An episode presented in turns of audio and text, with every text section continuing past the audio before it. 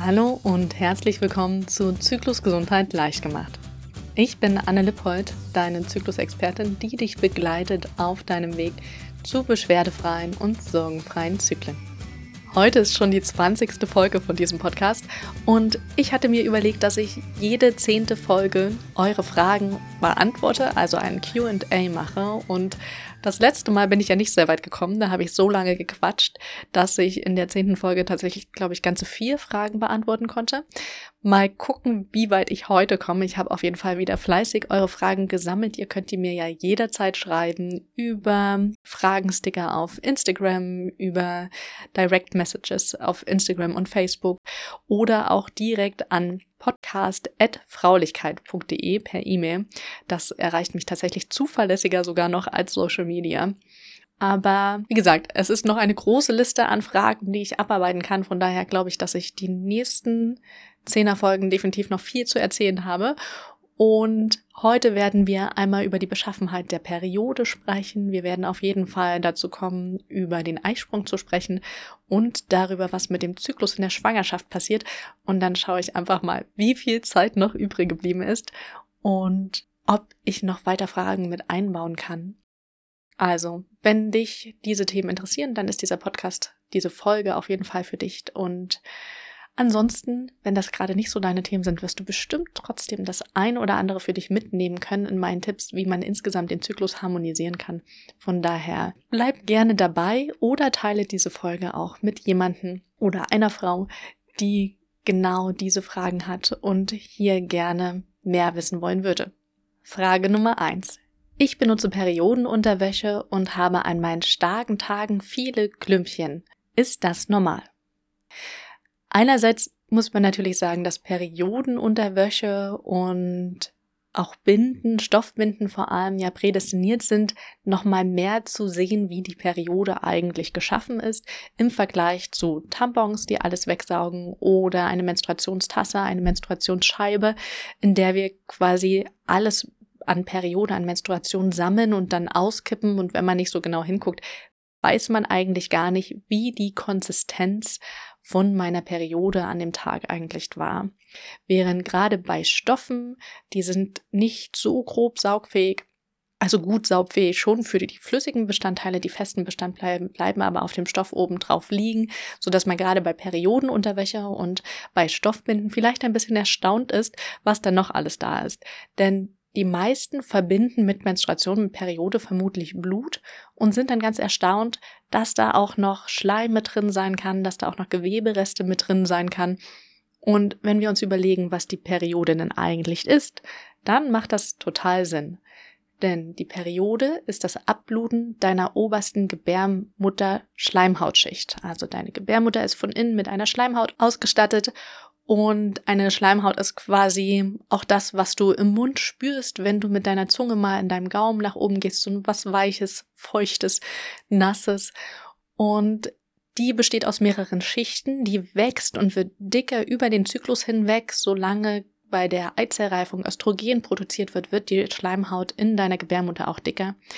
Nach dem Eisprung wird sie umgebildet, es entstehen verästende Äderchen da drin und wenn dein Progesteron nach dem Eisprung nicht mehr weiter gebildet wird, also der Gelbkörper zurückgeht, dann wird kurz vor der Menstruation quasi die Schleimhautschicht sich nicht mehr halten können, die oberste Schicht wird anfangen zu bluten und durch die kontinuierliche Kontraktion und Loslassen der Gebärmutter wird die oberste Schicht abgestoßen.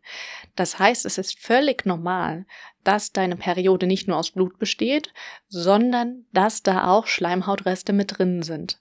Das sehen wir meistens darin, dass es ähm, ja wie ein zäher Schleim aussieht, rötliche, schlierige Schleimfetzen mit drin sind und je nachdem, wie stark die Gebärmutterschleimhaut aufgebaut worden war und wie gut sie sich tatsächlich auch löst, wie sehr die Gebärmutter ihre Arbeit machen kann, mit dem Zusammenziehen und Lockerlassen, kann es eben auch sein, dass größere Stückchen mit drin sind.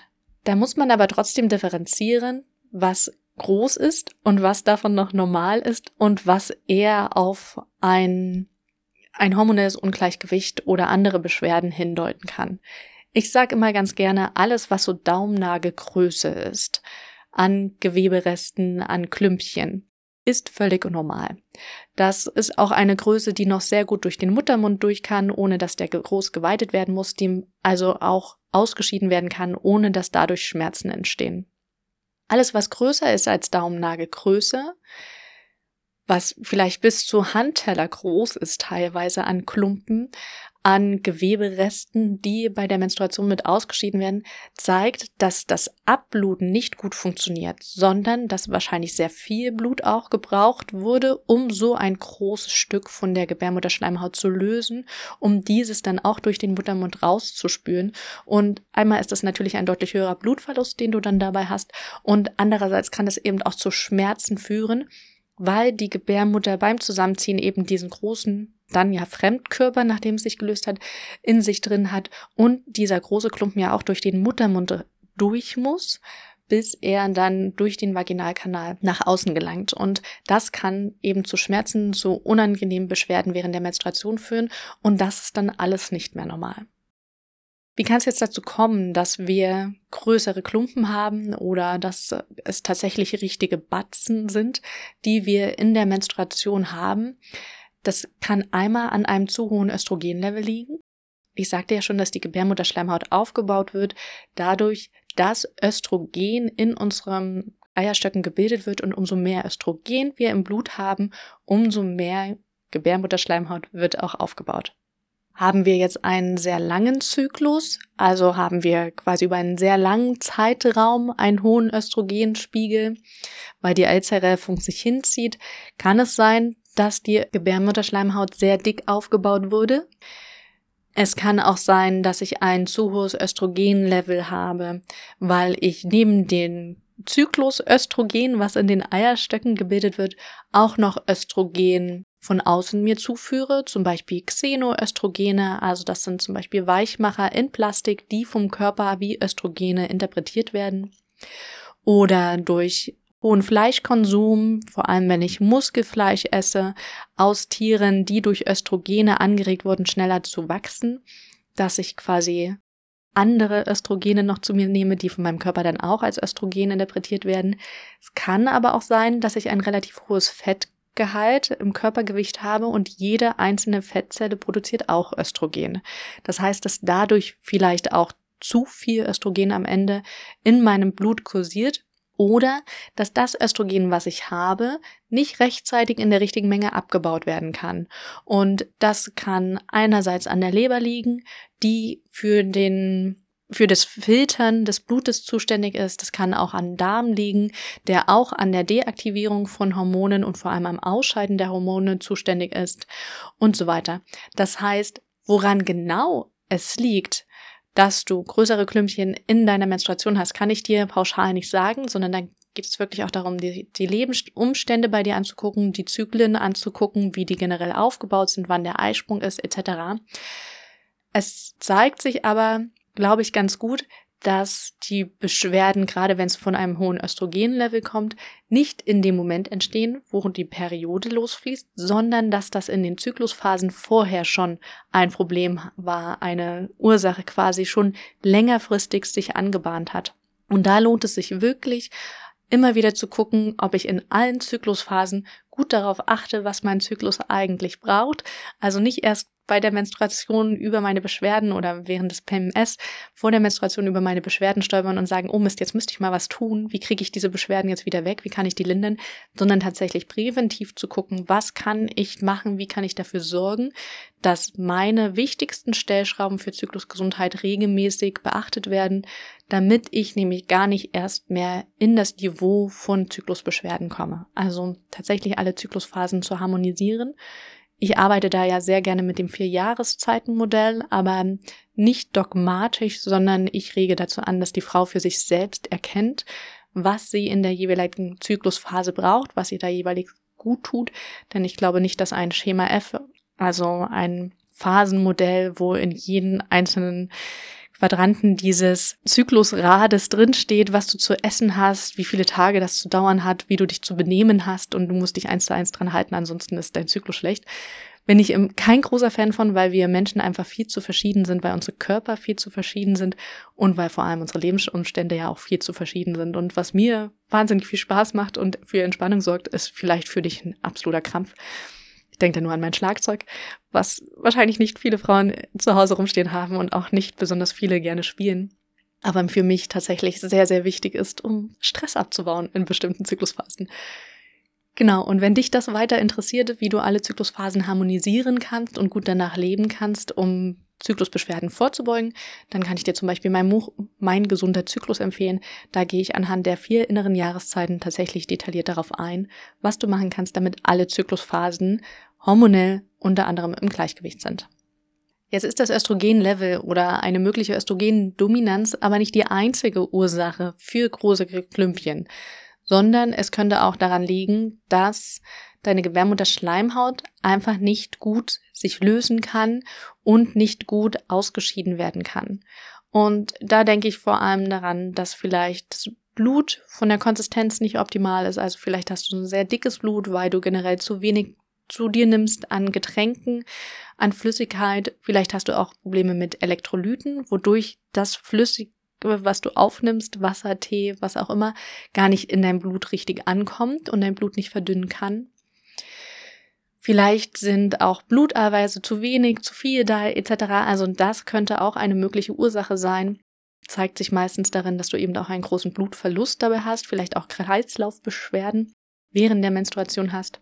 Und eine andere Ursache könnte noch sein, dass die Gebärmutter ihr rhythmisches Zusammenziehen und Lockerlassen während der Menstruation nicht gut machen kann. Und das kann einmal sein, weil Verklebungen zu den Organen drumherum sind.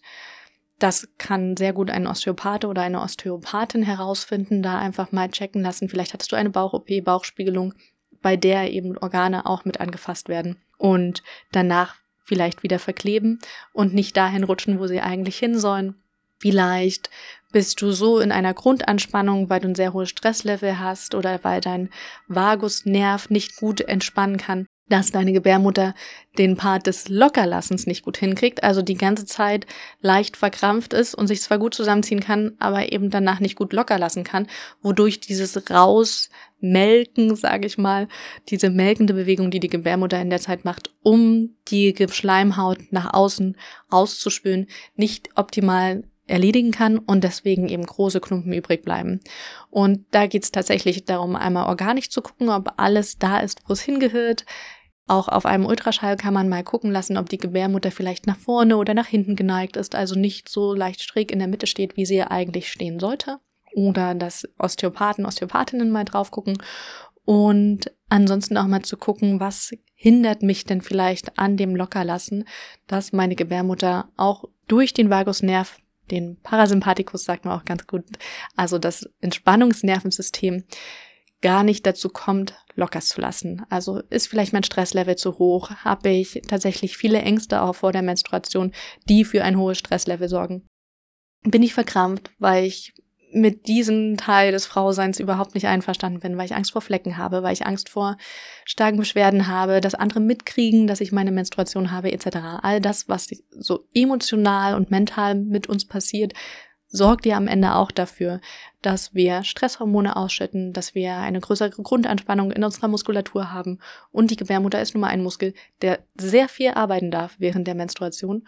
Und wenn wir da eine sehr hohe Grundanspannung, eine sehr große Stresslevel haben, kann sie einfach nicht machen, was sie sollte oder was sie bräuchte, um gut die Menstruation abfließen zu lassen. Und wenn das deine Themen sind, dann bist du bei mir im Zyklus Bootcamp auf jeden Fall sehr richtig, weil da gehen wir genau diese Ängste, die emotionalen Erfahrungen, die wir mit der Menstruation gemacht haben oder mit dem Zyklus insgesamt an und gucken, wie kannst du alternative Erfahrungen machen, wie kannst du dafür sorgen, dass sich dein Nervensystem auch entspannt während der Periode, während der Menstruation. Wir werden uns also auch dein Schmerzgedächtnis angucken, dein Erfahrungsgedächtnis sage ich ganz gerne dazu und versuchen das nicht versuchen, sondern ich werde dir Mittel und Wege an der Hand zeigen, wie du das umprogrammieren kannst, neue Erfahrungen machen kannst, damit in Zukunft das einfach entspannter fließen kann. Gut, Frage Nummer zwei. Woher weiß ich, ob ich einen Eisprung habe? Tatsächlich Die medizinischste Lösung wäre, sag ich mal, jeden Tag zum Ultraschall zu gehen und zu gucken, ob eine Eizelle gesprungen ist aus ihrem Eibläschen. Das ist aber sehr unwahrscheinlich, dass Frau das macht. Einmal ist es großer Zeitaufwand, dann ist die Frage, welcher Gynäkologe oder Gynäkologin das mitmacht. Also du bist selbst eine und hast Zugang zu einem Ultraschallgerät jeden Tag in der Arbeit. Und deswegen ist es sehr unwahrscheinlich, dass du darüber nachgucken kannst, ob du einen Eisprung hast. Der zweite Weg wäre LH-Tests. LH ist ein Hormon, was für den Eisprung mitverantwortlich ist, also was ausgeschüttet wird, um den Eisprung auszulösen. Aber diese Tests sind gerade im Urin sehr, sehr ungenau. Also ALH-Tests im Blut sind sehr zuverlässig, aber auch dafür müsstest du wieder zu einer Arztpraxis gehen und dir Blut abnehmen lassen, was jeden Tag ganz sicher keine Option ist, sondern dann gibt es LH-Tests, die gerade um schwanger zu werden, ganz gerne verkauft und promoted werden. Und die sind aber, wie gesagt, sehr ungenau. Also die können anschlagen deutlich vor dem Eisprung und dann kommt gar keiner. Die können Ansprung springen, obwohl gar kein Eisprung stattgefunden hat. Die können negativ ausfallen, obwohl ein Eisprung stattgefunden hat, etc. Also auf die würde ich mich definitiv nicht verlassen, sondern die einzige Möglichkeit für zu Hause, die sehr, sehr zuverlässig auch ist, ist das Temperaturmessen. Nach dem Eisprung wird in unserem Körper, vor allem in den Eierstöcken, das Hormon Progesteron gebildet. Und Progesteron ist ein Hormon, was dafür sorgt, dass deine Körpertemperatur steigt. Im Grundumsatz schon. Und das kann man tatsächlich nachweisen, indem man jeden Morgen direkt nach dem Aufwachen seine Temperatur misst, das auf Kurven quasi darstellt und die Veränderung, die dann nach dem Eisprung stattfindet, auch festhalten kann. Man sieht es auch zu den natürlichen Verhütungsmethoden oder natürlich Familienplanung, NFP, und da gibt es ganz viele verschiedene Möglichkeiten, diese Temperatur und was auch immer man da sonst noch so beobachten kann am Körper festzuhalten, auszuwerten. Und deswegen gibt es auch sehr viele Skeptikerinnen, weil sehr viele Menschen negative Erfahrungen mit NFP gemacht haben. Es gibt aber eine Methode, die wissenschaftlich seit den 80er Jahren, also inzwischen ja schon über 40 Jahre, sehr gut begleitet, kontinuierlich verbessert wird. Und das ist die symptothermale Methode. Und von der bin ich sehr, sehr großer Fan. Da gibt's auch nochmal einen extra Podcast von mir mit meiner tollen Kollegin Katharina von Ovolista. Der heißt einfach zyklisch und da erklären wir ganz genau, wie das eigentlich funktioniert, was die biologischen Grundlagen dahinter sind, warum das wissenschaftlich so gut erwiesen ist. Und da kannst du gerne mal reinhören, wenn dich das interessiert, wie du mit Temperaturmessen rausfinden kannst, ob du einen Eisprung hattest. Und warum sollte es überhaupt sinnvoll sein, nachzugucken, ob ich einen Eisprung habe? Die meisten Menschen gehen ja davon aus, wenn eine Periode kommt, dann muss ja irgendwann davor ein Eisprung stattgefunden haben. Und so ist es aber leider nicht. Tatsächlich gibt es ein bis zwei Zyklen im Jahr, meistens ohne Eisprung. Also das ist auch völlig normal, das darf passieren. Das zeigt einfach, dass dein Körper auf die Umwelt reagiert. Vielleicht war die Eizellqualität in diesem Zyklus nicht die beste oder durch andere Hormone konnte sich eben keine gegen die Konkurrenz durchsetzen. Das sind ja immer mehrere Eizellen, die herangreifen und eine wird quasi herausgewählt und die darf dann bis zur endgültigen Größe heranreifen und manchmal funktioniert einfach dieser Auswahlprozess nicht. Oder was auch immer, vielleicht war auch eine Krankheit kurz vor dem Eisprung und deswegen hat der Körper das Ganze abgebrochen. Jedenfalls ist ja die Gebärmutterschleimhaut trotzdem vorher aufgebaut worden. Und deswegen muss die auch irgendwann wieder abgeblutet werden. Und nur weil die Gebärmutterschleimhaut mit der Menstruation abblutet, heißt es noch lange nicht, dass wir in diesem Zyklus auch wirklich einen Eisprung hatten. Wir brauchen aber regelmäßig Eisprünge, um das Hormon Progesteron zu produzieren. Das wird nur in ausreichender Menge produziert, wenn wir einen Eisprung hatten. Und Progesteron hat eine sehr, sehr positive Wirkung auf unser Nervensystem, auf unsere Muskulatur, eine sehr entspannende, beruhigende Wirkung und tatsächlich auch auf unser Immunsystem. Und deswegen ist es für die langfristige, eigentlich auch schon für die mittelfristige Gesundheit von dir ziemlich wichtig, einen Eisprung zu haben. Und wenn du dir nicht sicher bist, ob du einen hast, zwar eine regelmäßige Periode hast, aber eben nicht weißt, ob der Eisprung da ist, dann kann Temperaturmessen dir wirklich da Gewissheit geben. Ich sage ja mal ganz gerne, der weibliche Zyklus, das ist so eine Blackbox in uns drin. Wir wissen eigentlich nicht, was da passiert. Wir sehen nur ab und zu mal rot und mehr auch nicht. Und Temperatur messen und für die symptothermale Methode noch ein anderes Körperzeichen wie Zervixschleim, also deinen Ausfluss oder Muttermund beobachten, gibt dir einfach so wahnsinnig viel Wissen darüber, wie es dein Körper gerade geht, was gerade in dir passiert, in welcher Zyklusphase du bist. Du kannst aus deinen Zykluskurven ablesen, wie es um deine Schilddrüse bestimmt ist, wie es um dein hormonelles Gleichgewicht bestimmt ist, etc. Also ich bin Riesenfan davon.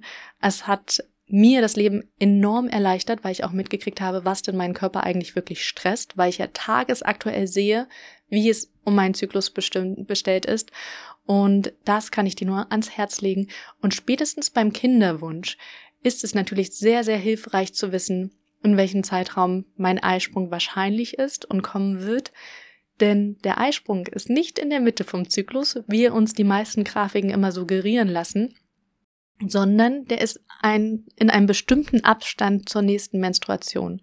Das heißt, wenn du unterschiedlich lange Zyklen hast, dann verändert sich der Zeitraum von Start der Menstruation bis zum Eisprung, aber nicht der Zeitraum vom Eisprung bis zur nächsten Menstruation. Also mit Verschieben deiner Menstruation, deiner Periode, verschiebt sich auch dein Eisprung.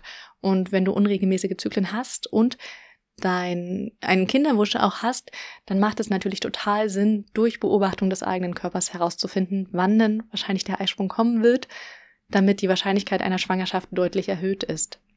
Genau. Und das ist auch eine super Überleitung zur dritten Frage, die nämlich lautet, was passiert eigentlich mit dem Zyklus während der Schwangerschaft? Man könnte jetzt sagen, der Zyklus ist pausiert, also wir haben keinen Standardzyklus während der Schwangerschaft, aber ich sehe die Schwangerschaft eigentlich ganz gerne einfach als eine deutliche Verlängerung des Zyklus. Der Zyklus besteht ja erstmal aus der Eizellreifungsphase, dann kommt ein Eisprung und wenn die Eizelle nach dem Eisprung nicht befruchtet wurde, dann wartet der Körper noch ein paar Tage und dann wird die Menstruation quasi eingeleitet. Wenn jetzt die Eizelle befruchtet wurde, dann nistet die sich während dieser zweiten Zyklusphase, der Progesteronphase, in der Gebärmutterschleimhaut ein, sendet irgendwann ein Hormon an den Körper, übrigens hier bin ich, bitte nicht die Menstruation einleiten, und dann wird das Hormon Progesteron nochmal für einen deutlich längeren Zeitraum produziert, bis dann irgendwann die Plazenta anfängt, es selbst zu produzieren. Aber vorher ist der Gelbkörper in deinen Eierstöcken damit beschäftigt, die Schwangerschaft, die Frühschwangerschaft zu halten. Und deswegen sehe ich eine Schwangerschaft einfach als eine sehr, sehr große, lange Verlängerung der zweiten Zyklusphase, der Progesteronphase. Und die Geburt kann man quasi dann sehen, die Geburt und das Wochenbett wie eine Menstruation mit einem zusätzlichen Geschenk dazu, nämlich dem Baby. Aber die Muskulatur während der Geburt und während des Wochenbettes, was da am Arbeiten sind, sind tatsächlich die gleichen Muskeln, die auch in dir arbeiten, wenn du eine Menstruation hast. Also die Gebärmutter, die verschiedenen Muskelgeschichten in der Gebärmutter, wie sie ringförmig eine melkende Bewegung nach unten machen, um entweder das Baby oder die Gebärmutterschleimhaut auszutreiben. Es ist eins zu eins der gleiche Prozess oder der ähnliche Prozess, zumindest von der Muskulatur her ist es sehr, sehr ähnlich. Es sind ein paar zusätzliche Hormone noch im Spiel, wenn du gebärst, weil eben auch noch dein Becken geweitet werden muss, weil der Muttermund natürlich deutlich größer geweitet werden muss als während der Menstruation. Aber nichtsdestotrotz ist das Grundprinzip das gleiche. Und deswegen sage ich zum Beispiel ganz gerne, die Periode ist so eine kleine Mini-Geburt und die Erfahrungen, die du bei der Geburt eines deiner Kinder gemacht hast, kann beeinflussen, wie du die Menstruation danach erlebst. Es gibt immer wieder Stories von Frauen, die starke Regelschmerzen hatten, ganz schlimme Beschwerden hatten und dann das erste Kind bekommen und schlagartig ist alles weg. Gleichzeitig geht es aber auch andersrum, dass Frauen bisher keine großen Beschwerden hatten und dann nach der Geburt schlagartig mit Regelschmerzen, mit Stimmungsschwankungen etc sehr stark zu kämpfen hatten und das gar nicht von sich kennen und ihnen das Leben mit Baby natürlich noch mal schwerer machen. Das ist ja auch der Grund, warum ich dann tatsächlich Zyklusexpertin geworden bin, weil ich mich wegen meiner starken Beschwerden nicht mehr um mein Baby kümmern konnte und ich dann so die Idee hatte von, ich mache doch hier gerade meinen urbiologischen Job. ich bin Mutter, ich soll mich um Baby kümmern und dann kommt so ein anderer biologischer Prozess daher, die Menstruation, gegen die ich ja auch nichts machen kann oder ich könnte schon, aber nicht will während ich ein Baby stille. Und der macht mir das Leben so schwer, dass ich mich um das Muttersein nicht kümmern kann oder nicht gut Mutter sein kann. Und das war ja der Moment, wo ich gesagt habe, dann kann es eigentlich nicht normal sein, dass die Menstruation mich so sehr ausnockt, dass ich mein Muttersein nicht ausleben kann. Und dann habe ich ja ganz viel angefangen, mich mit Schmerztherapie, Schmerzgedächtnis auseinanderzusetzen, mit was braucht der Zyklus eigentlich oder was braucht der Körper, um einen gesunden Zyklus zu etablieren, was ist bei anderen Körperprozessen normal und warum denken wir Menschen eigentlich, die Menstruation ist im Vergleich zu allen anderen Körperprozessen, darf die wehtun, aber wenn es das Atmen wehtut, dann sind wir gleich hellhörig oder wenn die Verdauung wehtut, dann werden wir hellhörig. Nur wenn die Menstruation wehtut, dann sagen die meisten Menschen, ja, ist halt so, da müssen sie durch. Hm, da bin ich jetzt ein bisschen abgeschwiffen, aber was ich eigentlich sagen wollte, ist, dass die Erfahrungen, die wir in solchen Momenten machen, während die Menstruation abfließt oder während das Baby rausgepresst wird, die verankern sich in unserem Schmerz- oder Erfahrungsgedächtnis. Und unser Gedächtnis funktioniert so, dass zusätzlich zu dem Bild und den Emotionen, die wir da haben, auch immer noch unsere Körperempfindungen mitgespeichert werden. Dass unsere Muskelstellung mitgespeichert wird. Das kann man zum Beispiel ganz gut daran sehen, wenn jemand von der Vergangenheit spricht, lehnt sich der Mensch meistens nach hinten zurück oder wenn er von der Zukunft spricht, dann lehnt er sich nach vorne. Oder wenn man über etwas Negatives, über eine ganz schlimme, traurige Erfahrung redet, dann sacken die meisten Menschen in sich zusammen in ihrer Körperhaltung, während wenn sie an was Positives denken, eine positive Erfahrung berichten, dann richten sie sich auch körperlich auf. Und dieser Effekt spiegelt sich auch während der Menstruation wieder. Das heißt, wenn du eine sehr unangenehme Erfahrung hattest bei der Geburt zum Beispiel, kann es sein, dass eben diese Schmerzen, diese traumatischen Erfahrungen, die du während der Geburt hattest, gespeichert werden mit der Bewegung der Gebärmutter und wenn du dann das nächste Mal eine Periode hast, die Gebärmutter sich wieder auf die gleiche Art und Weise bewegt, dein Körper auch wieder diese emotionalen, mentalen Schwierigkeiten mit abruft und du deswegen in einen Angst, Anspannungs, Schmerzkreislauf kommst, der dann für starke Regelschmerzen sorgt. Und das sind alles Themen, die du auf Dauer nicht ausgeliefert bist, sondern man kann, wie gesagt, mit diesem Erfahrungsgedächtnis, mit dem Schmerzgedächtnis sehr gut arbeiten. Und das ist ja etwas, was ich im Zyklus Bootcamp sehr ausführlich dir beibringe oder dich da an die Hand nehme, damit du all diese negativen Erfahrungen in der Vergangenheit mit Periode, mit vielleicht auch Geburt, mit Zyklus insgesamt aufarbeiten kannst. Und das ist auch nichts Traumatisches. Da musst du keine große Angst vor haben. Ich gebe dir einfach Mittel und Wege an die Hand, damit es dir leichter fällt, das hinter dir zu lassen. Und ja, das kann ich dir nur empfehlen, wenn du denkst, dass das Thema bei dir sein könnte, eine Ursache für deine Menstruationsbeschwerden. Und mein Zyklus Bootcamp wird im Frühjahr wahrscheinlich wieder starten. Da kannst du dich auf jeden Fall auf die Warteliste eintragen lassen auf fraulichkeit.de slash Bootcamp.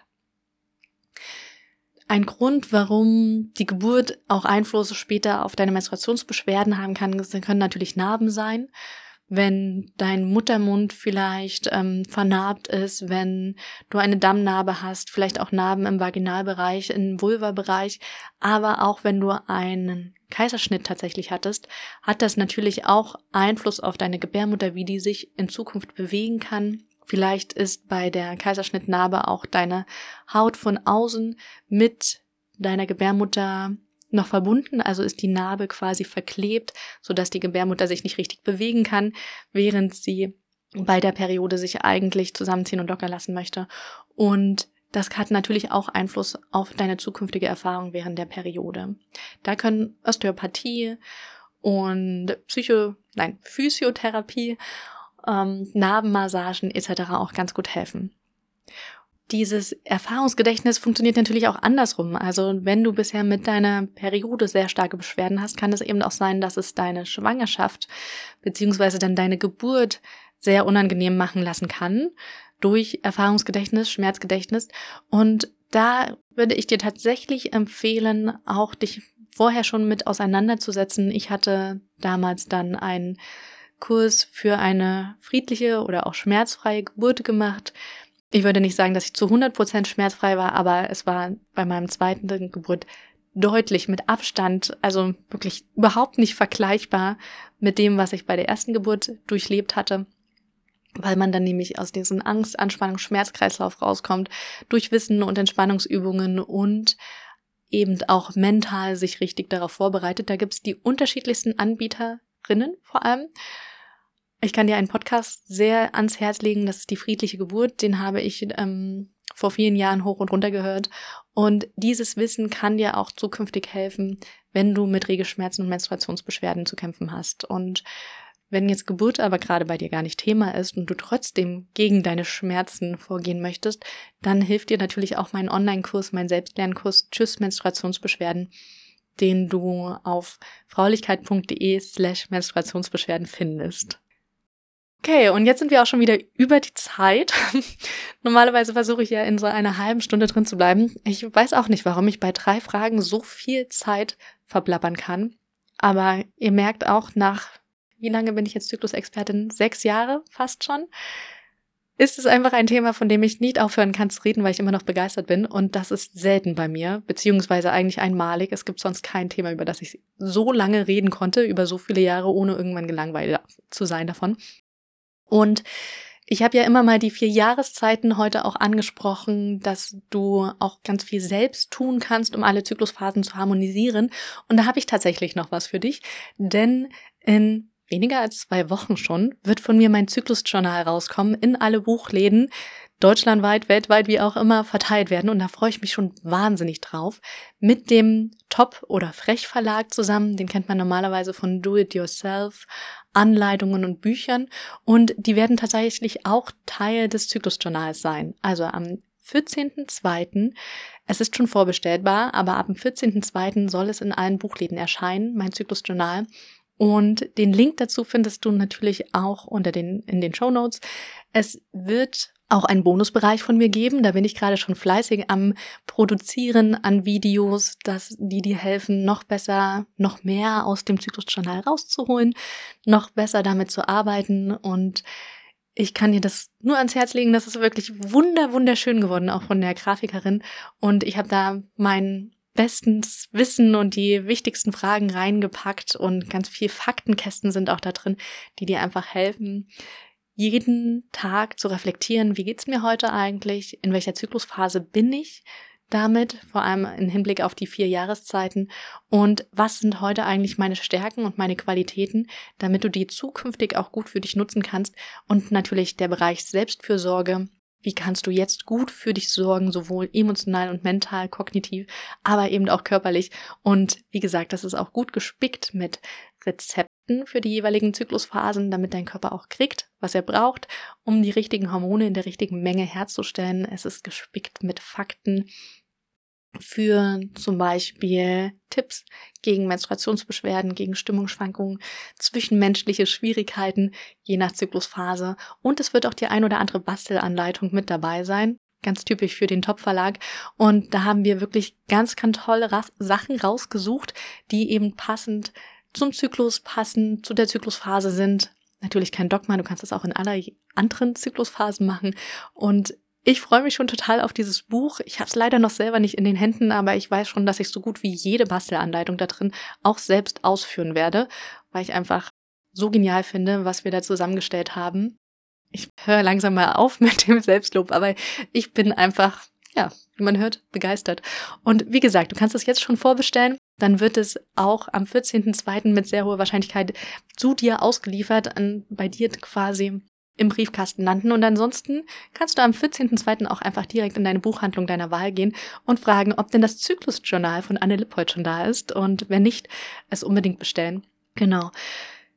Ich bin über der Zeit. Ich danke dir ganz herzlich für deine Fragen. Wenn du noch mehr Fragen hast, dann stell sie mir doch auf Instagram oder Facebook unter den Post zur heutigen Folge oder schreib mir, wie gesagt, an podcast.fraulichkeit.de und die 30. Folge wird dann wieder eine Frage-Antwort, eine Q&A-Folge.